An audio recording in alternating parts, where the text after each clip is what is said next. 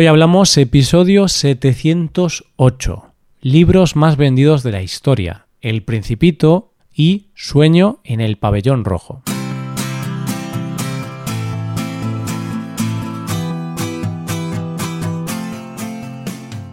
Bienvenido a Hoy Hablamos, el podcast para aprender español cada día. Ya lo sabes, publicamos nuestro podcast de lunes a viernes.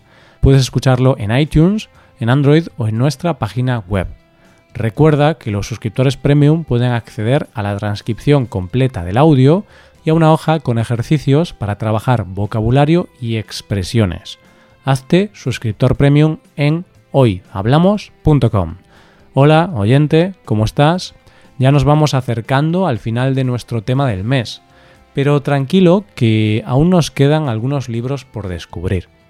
Hoy conoceremos dos grandes obras, una de las más conocidas del mundo oriental y otra que es muy famosa en el mundo occidental.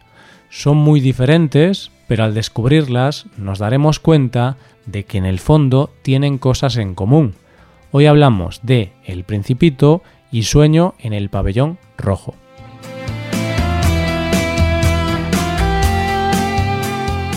Una semana más seguimos avanzando en nuestro camino para conocer cuáles son esos libros más vendidos de la historia.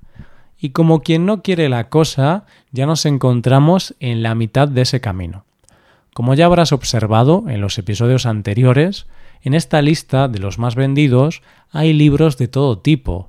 Hemos visto un libro español, libros en inglés, libros que todos conocemos y libros quizá un poco menos conocidos. Y es que eso es lo mejor de estos episodios. Por un lado, la alegría de encontrarte en esta lista libros que ya conoces y que te gustan, y por otro lado, descubrir grandes obras que no conocías y quizá de esta forma encontrarás un libro que te encante. ¿De qué libros vamos a hablar hoy? Hoy vamos a hablar de dos libros. Uno muy conocido por todo el mundo y uno que quizá es un poco menos conocido por el gran público. El primero de ellos es El Principito, que es un libro escrito en francés, y el segundo de ellos es un libro chino, Sueño en el pabellón rojo. El Principito, que en su título original es Le Petit Prince, es una obra en francés escrita por Anton Saint-Exupéry en 1943. Esta obra, que seguro que conoces y que has leído, ha vendido desde su publicación más de 140 millones de copias, y tiene el honor de ser el libro en francés más leído y traducido, ya que se ha traducido a más de 250 idiomas y dialectos. Son datos que no sorprenden porque ¿quién no ha leído este libro o al menos no conoce algunas de sus frases más famosas? El Principito no es solo un libro, sino que también va ilustrado con acuarelas del propio Saint-Exupéry, que, además de escritor, era piloto militar. Se dice que esta obra la creó mientras estaba en Estados Unidos, ya que después de la derrota de Francia en la Segunda Guerra Mundial emigró a aquel país.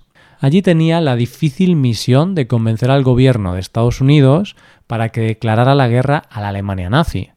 Estando allí, el escritor sufrió una crisis personal y un claro deterioro físico, por lo que al ver eso, una amiga lo convenció para escribir un libro infantil cosa que le podría servir como una especie de terapia para recobrar el ánimo y la salud. Se puso a ello y así fue como se creó El Principito, una obra aparentemente infantil, pero, como veremos, va mucho más allá de lo infantil. El Principito cuenta la historia de un piloto que se estrella con su avión en medio del desierto del Sáhara, no tiene casi nada para poder sobrevivir en aquel lugar, así que tiene que buscar una solución. Estando allí se encuentra con un niño de pelo rubio al que él llama el principito. Un niño un poco extraño y tras hablar con él descubre que viene de otro planeta, concretamente del asteroide B612. Van pasando los días y mientras el aviador intenta reparar su avión, va conociendo un poco más al principito. Este misterioso personaje le dice que su planeta es poco más grande que una casa, Allí vive con tres volcanes y algunas plantas y se pasa los días limpiando los volcanes y eliminando los árboles que continuamente quieren crecer en su planeta. En su planeta tiene una rosa a la que cuida y protege con toda su alma. Pero un día se dio cuenta de que la rosa se aprovechaba de él, así que decide irse del planeta y explorar el resto del universo. Le cuenta al aviador su viaje y cómo fue parando en diferentes planetas donde conoció a diferentes personajes.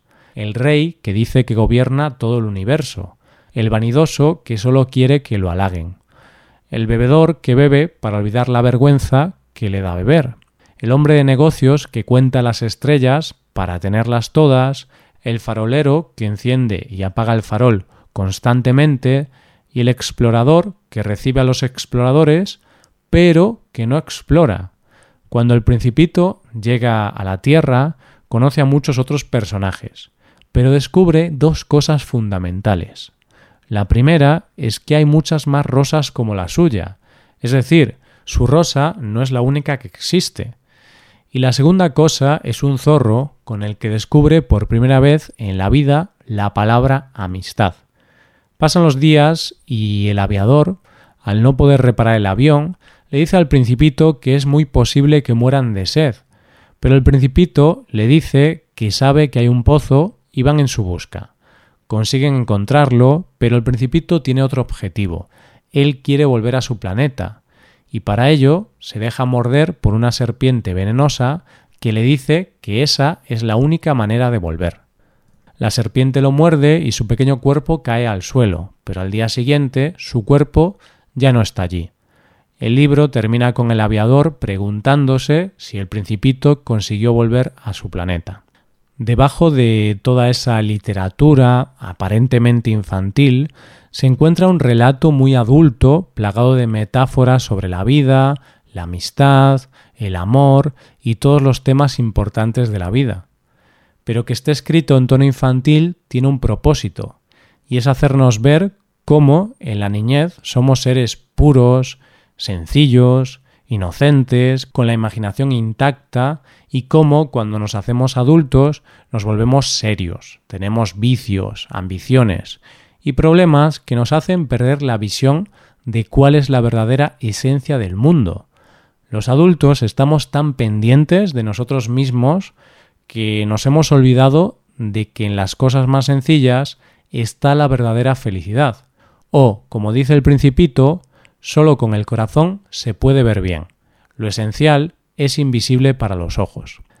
La siguiente obra de la que vamos a hablar es quizá un poco menos conocida por el público occidental, y se trata de Sueño en el pabellón rojo, un libro escrito en chino y publicado en 1791, cuyo título original es Hong Lu Men, Posiblemente he pronunciado esto fatal.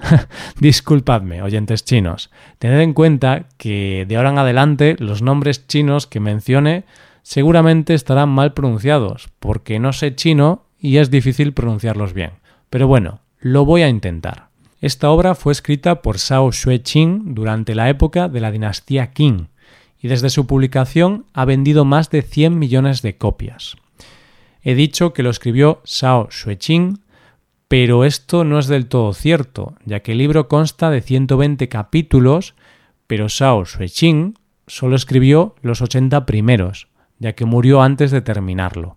Estos capítulos aparecieron en 1765 bajo el título de Memorias de una roca.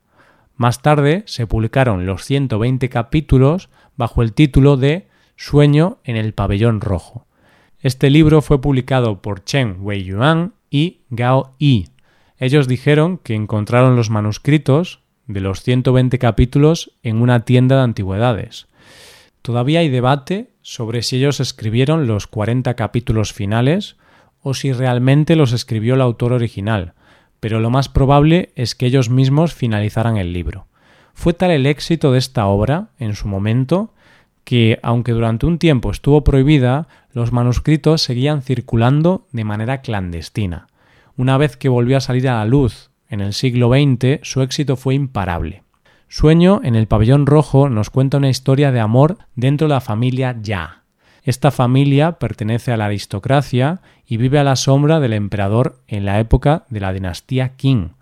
Tras la muerte de su padre, Linda Yu abandona su pueblo para irse a vivir a Pekín, al palacio de su familia materna.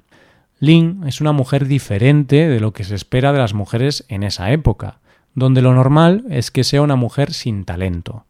Pero Yu es diferente, es culta, conoce a los clásicos, tiene talento para las artes, los poemas, etc.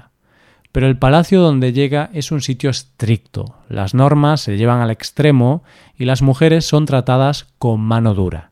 Allí el objetivo de las mujeres es casarse mediante matrimonios concertados.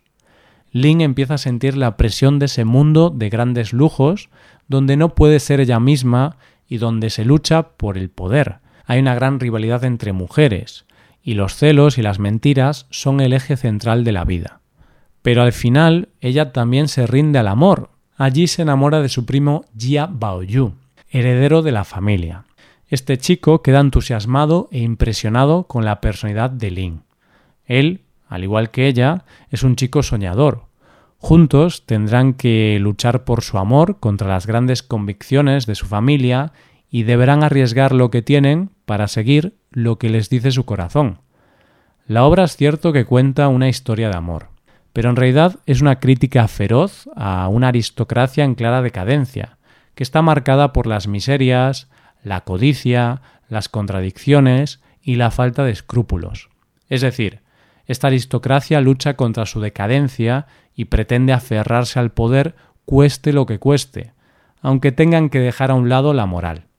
Además, habla de cómo esa sociedad basada en la ostentación, en aparentar, en lo falso, lo único que hace es llevar a una vida que no es real, una vida en la que se olvidan de lo realmente importante, se olvidan de vivir. Y es que este tema es algo que el autor conocía bien, ya que esta obra habla de su propia vida, de la decadencia de su familia y de cómo viniendo de una familia muy rica, Sao Xueqing terminó muriendo en las más terribles de las miserias. Así que, aunque los libros de hoy sean completamente opuestos en sus formas y en sus temáticas, en el fondo hablan de lo mismo. Hablan de cómo, a veces, llevados por esa codicia y esas ganas de tener más cuando eres adulto, te olvidas de lo más básico, de vivir y ser feliz. Ser feliz, eso tan sencillo, aparentemente en la infancia, y que en el fondo tan pocos adultos consiguen. Así que, querido oyente, dejemos de contar estrellas o compararnos con los demás y concentrémonos en lo importante, vivir. Esto es todo, espero que os haya gustado el episodio y espero que haya sido de interés. Muchas gracias por escucharnos. Por último, te recuerdo que puedes ver la transcripción completa y una hoja de ejercicios para trabajar vocabulario y expresiones en nuestra página web. Ese contenido solo está disponible para suscriptores premium. Hazte suscriptor premium en nuestra web hoyhablamos.com. Nos vemos mañana con un episodio de Cultura Española. Muchas gracias por todo. Pasa un buen día. Hasta mañana.